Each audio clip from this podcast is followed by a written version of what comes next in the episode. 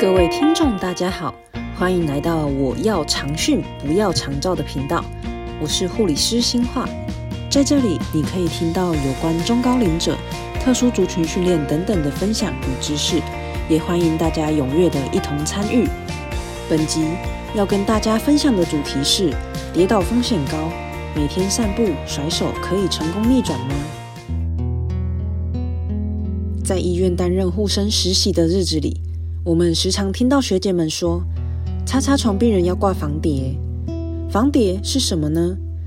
当你的行动能力受限，服用增加跌倒风险药物，受到疾病影响，再加上病人主诉，像是头晕、听力下降、视力受损时，护理师会运用跌倒风险量表评估后，在手圈或是床头明显标示该床病人需要有防跌的措施。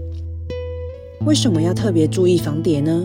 根据卫生福利部一百一十年死因统计结果显示，事故伤害死亡人数为六千七百七十五人，其中跌倒跌落致死人数占了二十一点九 percent。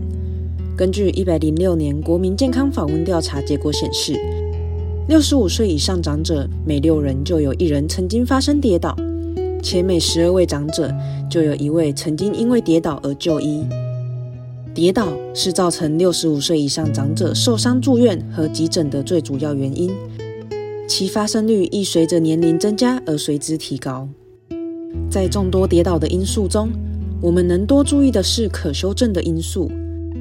今天以运动这个方面来跟大家做分享。很多人都知道运动能助于提高身体能力来避免跌倒，但同时却又担心运动所带来的伤害。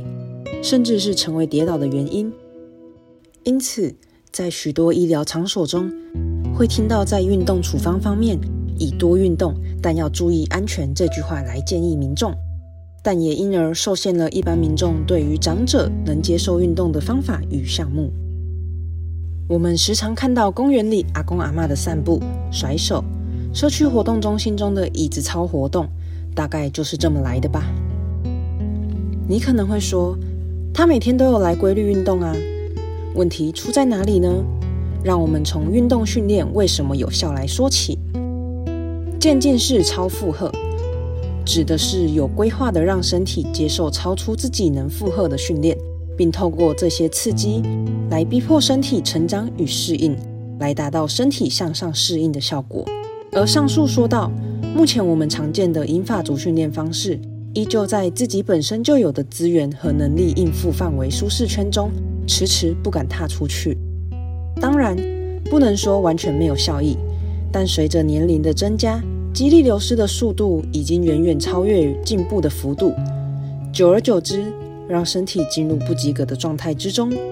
因此，想借此逆转跌倒的风险，其实效果是非常有限的。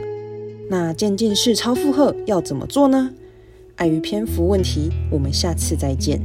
如果你或是你身边的朋友也有遇到相关的情况，欢迎私讯我们了解更多，也欢迎分享出去给大家知道。感谢您的收听，我们下次再见。